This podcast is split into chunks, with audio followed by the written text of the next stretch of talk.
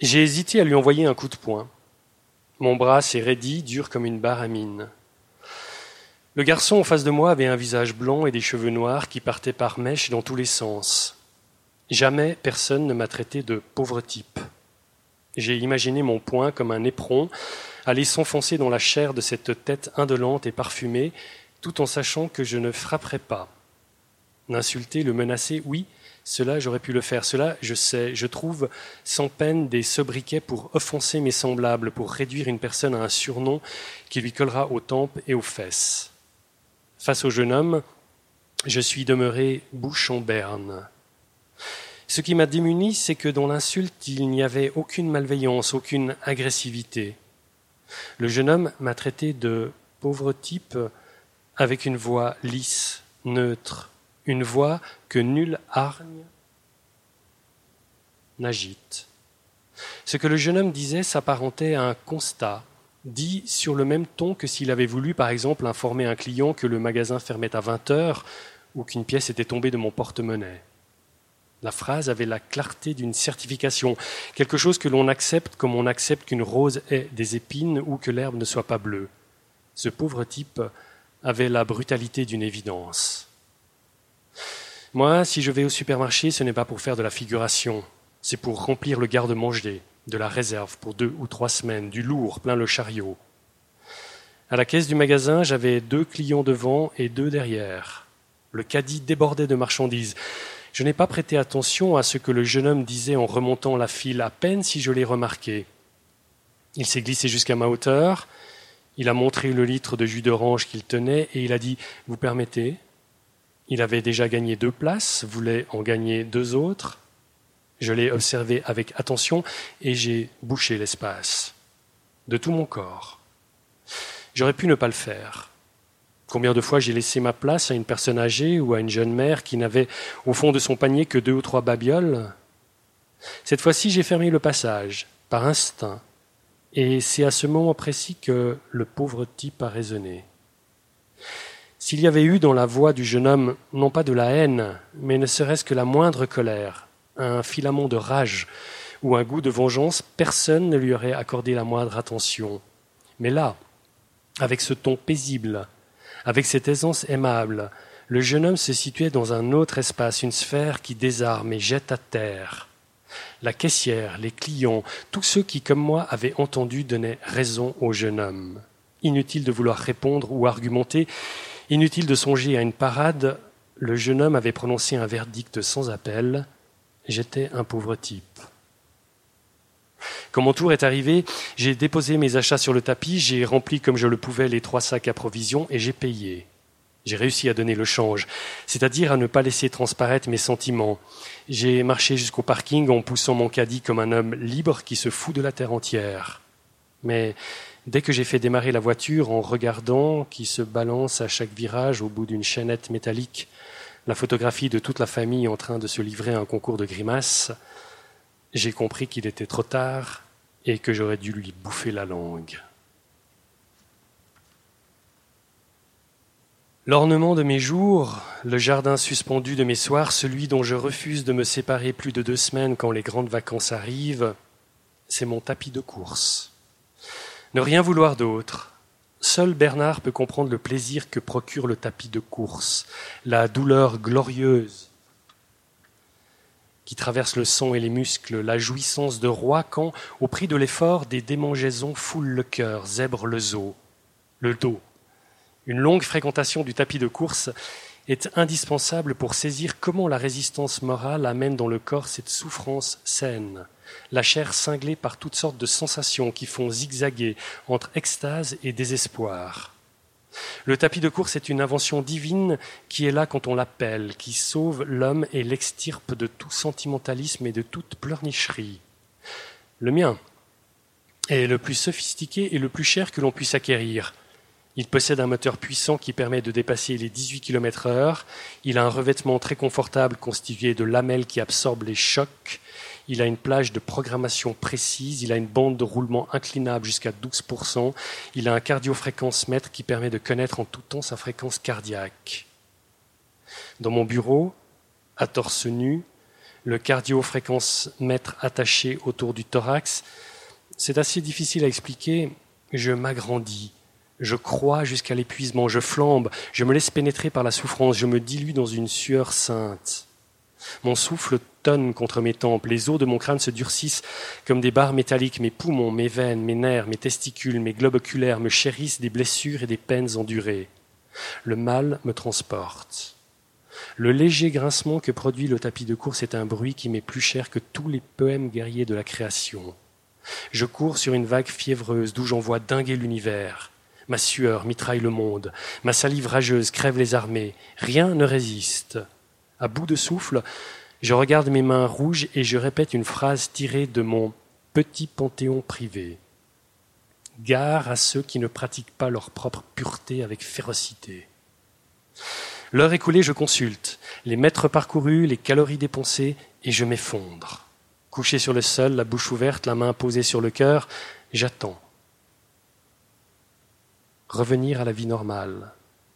Ma femme sait l'importance du tapis de course. À son propos, elle ne prendrait pas le risque d'une plaisanterie. Bernard aussi possède le sien. Chaque jour de l'année, tout comme moi, il piétine sous ses semelles 15 à 17 kilomètres en une heure de voluptueuse affliction. Cette passion commune suffit à ce que je lui pardonne ses quelques défauts. Le tapis de course et le secteur littérature et philosophie de la grande bibliothèque ont créé entre Bernard et moi l'entente. Il ne faudrait pas que Yanis et ses arpèges marchent sur une autre trajectoire, il importe que nous soyons unis.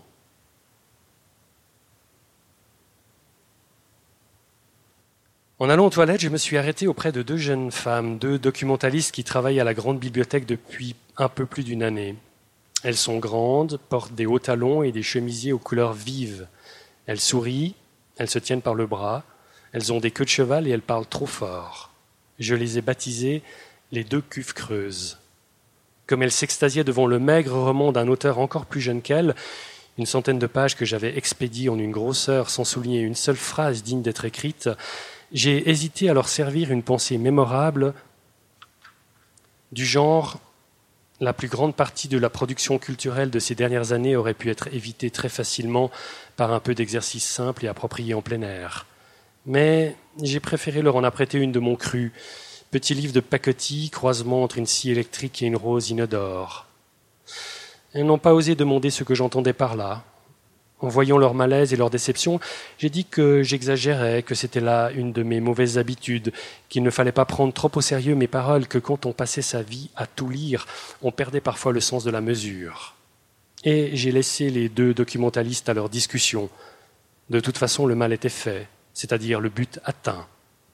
C'est toujours ainsi quand un collègue s'enthousiasme, des alléluia dans les yeux à propos de tel ou tel auteur, moderne ou contemporain, je ne peux m'empêcher, non pas à plein poumon, mais du bout des lèvres, l'air de rien, comme si ma langue fourchait, de rétrograder l'écrivain dont il est question. Je suis toujours assez bien inspiré pour trouver quelques mots rances qui enterrent les enthousiasmes, quelques formules pour corseter les élans, crever les ardeurs et noircir la sève, j'en fais mon affaire. Après quoi, je relativise. Je demande qu'on excuse mes excès. Je m'en veux parfois sincèrement de n'avoir pas su retenir ma langue. Je me traite d'imbécile de moins que rien. Dans tous les cas, j'en profite au passage pour, d'une voix plus forte cette fois-ci, clamer un chiffre, celui du nombre de livres que moi, durant le week-end, ou durant la semaine, ou durant les dernières vacances, j'ai lu. Et ce chiffre en impose. Ce chiffre écrase toute concurrence. Ce chiffre me vaut d'être pris pour un lecteur hors norme, d'être considéré comme celui qui sait par excellence sur quelle marche on peut placer tel ou tel bouquin. Ce chiffre accable les sécrétions de mes collègues qui se croient autorisés à parler de ce qu'ils connaissent si mal. Personne au sein de la grande bibliothèque n'ose remettre en cause ma suprématie. Et comme la grande bibliothèque est le monde, personne au monde ne contrecarre mes jugements. Et si un récalcitrant devait me tenir tête, pour clore le débat, je lui sors une phrase de mon petit panthéon privé. La seule excuse qu'un homme ait d'écrire, c'est de s'écrire lui-même, de dévoiler aux autres la sorte de monde qui se mire en son miroir individuel. Sa seule excuse est d'être original, il doit dire des choses non encore dites et les dire en une forme non encore formulée. Presque personne n'y résiste, et aucun de mes collègues n'a les moyens d'y rétorquer. Jamais je n'aurai la bêtise d'aller me frotter en direct à un esprit plus aiguisé que le mien. Les spécialistes, les critiques, les essayistes, je les houspille à distance et par oral. Il est adorable, hein? Ça va empirer. Chaque dernier vendredi du mois, avant de m'engager sur l'autoroute, je m'arrête dans un tunnel de lavage. Que la voiture soit propre, ma femme y tient. D'abord, j'ai refusé à cause de ce qu'il y a là de si commun, de si populaire, et puis, devant la détermination de ma femme, j'ai accepté. Pourquoi subir une bataille d'arguments? Le tunnel de lavage est vite devenu un privilège. Je connais avec exactitude le déroulement de chaque étape dès que la voiture franchit l'arc de lavage. Ce que je préfère, c'est fermer les yeux et écouter les bruits, ceux du prélavage à haute pression, ceux des brosses verticales et de la brosse horizontale, ceux des brosses rotatives qui nettoient les roues, ceux des buses qui giclent sous le châssis, ceux sifflant dès que la voiture passe l'arc de rinçage pour profiter du turbo-ventilateur qui sèche mieux que mille sèches-cheveux. Durant les trois minutes et trente-cinq secondes que dure l'opération, c'est comme si je m'absentais de moi-même. Je retiens mon souffle et le temps disparaît. Dans mon petit panthéon privé, j'ai inscrit cette phrase. Chacun a très peu à exprimer et la somme de toute une vie de pensées et de sentiments tient parfois tout entière dans un poème de huit vers. Si un jour je peux mettre la main sur ces huit vers, cela aura lieu dans le tunnel de lavage. Quand j'y pénètre, je sais qu'un mois s'est écoulé. Le tunnel de lavage est devenu mon horloge, ma clepsydre. À vingt ans, je voyais celui que je serais à trente ans, et je ne me suis pas trompé. À trente ans, je voyais celui que je serais à quarante ans, et je ne me suis pas trompé. Aujourd'hui, je vois distinctement celui que je serai à cinquante ans, à soixante ans, et je suis certain de ne pas me tromper. Entre l'image et la réalité, il y a la place pour un fil, L'absence d'inattendu et de surprise est le meilleur remède à l'angoisse et à la, peur. De tout savoir est divin. Pas besoin d'être à l'affût ou aux aguets.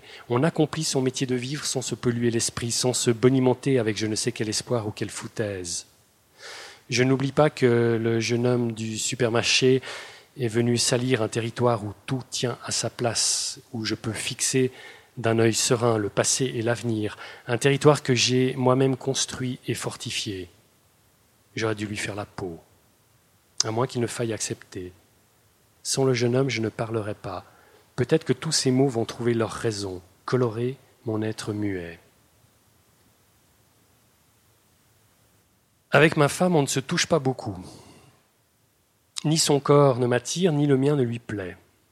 Chacun s'endort de son côté et pas de contact entre nous, comme si un rideau de plomb partageait l'espace. Elle regarde vers l'ouest et moi vers l'est. Notre manque de désir est réciproque. Aucun fantasme ne trotte dans nos têtes. Nous ne nous reprochons rien, pas de pommes pourries entre nous, pas de pensées amères. Une fois par mois, c'est elle qui donne le signal. Avec son orteil, elle gratte un de mes mollets, abolit la ligne de partage. Je cède à la demande par sagesse et par respect, parce que la femme qui est à côté de moi est ma femme, parce que l'imagination stimule assez d'envie pour que tout reste possible, parce que j'ai en horreur les complications. La peau de ma femme n'est ni blanche ni brune, jaune plutôt. Je la caresse un peu, je pose mes doigts sur ses seins, je parcours la chair entre les côtes. Les doigts de ma femme me triturent la peau des épaules et je m'aplatis sur elle. Je me laisse aller dans son ventre sans trop d'effort, sans trop de sueur. Mon sexe sont pour ce qu'il faut. Nous laissons la nature faire son travail. Nous frissonnons raisonnablement sous les hoquets de l'union. Sans parole et sans brusquerie, nous nous détachons. Tout cela ne prend guère plus de quelques minutes. Si nos accouplements sont réguliers, à l'exception des rares fois où un vent de folie me raidit la verge, ils n'ont tout de même pas la constance des rendez-vous du vendredi quand je pénètre à l'intérieur du tunnel de lavage. Ces rendez-vous-là, rien ne saurait les contrarier. Le prochain est fixé pour dans quatre jours. La voiture en a besoin à cause de la tempête de la nuit dernière. Aujourd'hui, le temps est radieux. Je roule sur une des plus belles routes du monde. Je vis dans un des plus beaux pays du monde. Je n'ai rien à craindre. J'ai des assurances sociales performantes. Je risque peut-être de grossir de deux ou trois kilos. J'ai de l'argent sur un compte en banque, j'ai un, taux de cholestérol idéal, je n'envie personne, j'ai un taux hypothécaire favorable, je fauche ce qui m'importune. Depuis dix ans, je suis le responsable du secteur littérature et philosophie de la grande bibliothèque. J'ai une prime à la fin de chaque année. Dans moins d'une demi-heure, je serai sur mon tapis de course, le cardio-fréquence-mètre, dernier cri, attaché autour de mon thorax. Je pourrai courir comme il le faut, méthodiquement, passionnément. J'ai atteint un équilibre élevé et je sais comment m'arranger avec ce qui pourrait me froisser avec moi-même. J'ai seulement un compte à régler, un seul, le jeune homme du supermarché, celui qui a osé me provoquer en public. À cela, j'y pense encore, et quand elle se présentera, et je ne doute pas qu'elle se présentera, je ne raterai pas l'occasion. Redresser mes torts, voilà qui me démange, me fouette le sang. J'ai encore trois minutes ou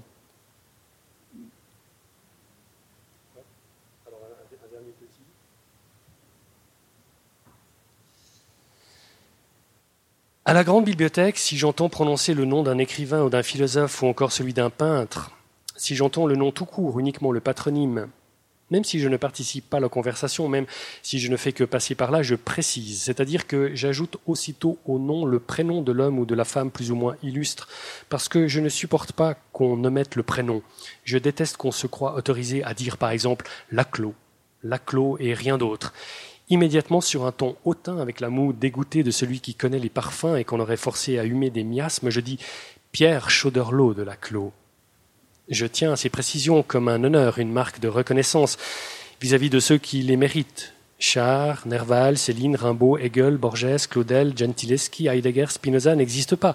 Seuls René Char, Gérard de Nerval, Louis-Ferdinand Céline, Arthur Rimbaud, Georg Wilhelm Friedrich Hegel, Jorge Louis Borges, Paul Claudel, Atermisia, Gentileschi, Martin Heidegger, Baruch Spinoza existent.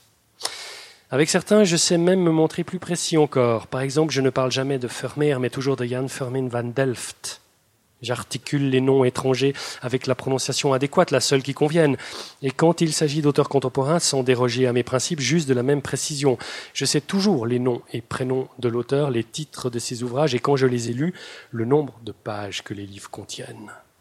De ces chiffres, et de ces titres, je me régale parce qu'ils m'offrent des vertiges victorieux, me mettent en contact avec l'infini.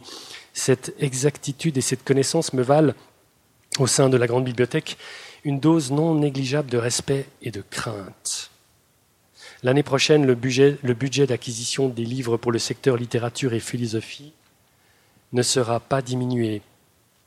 Malgré une conjoncture peu favorable, malgré les pressions des autres secteurs, ce sera le statu quo une réussite, une aubaine. Je me demande qui réalise que ces résultats glorieux, on les doit avant tout aux démarches toujours renouvelées du responsable en chef du secteur littérature et philosophie de la grande bibliothèque, la seule personne qui ne s'agite pas en vain, mais trouve au bon moment les arguments adéquats et les formulations heureuses pour convaincre ceux qui doivent l'être. Mes motifs de fierté, je ne les étale pas sur la place publique.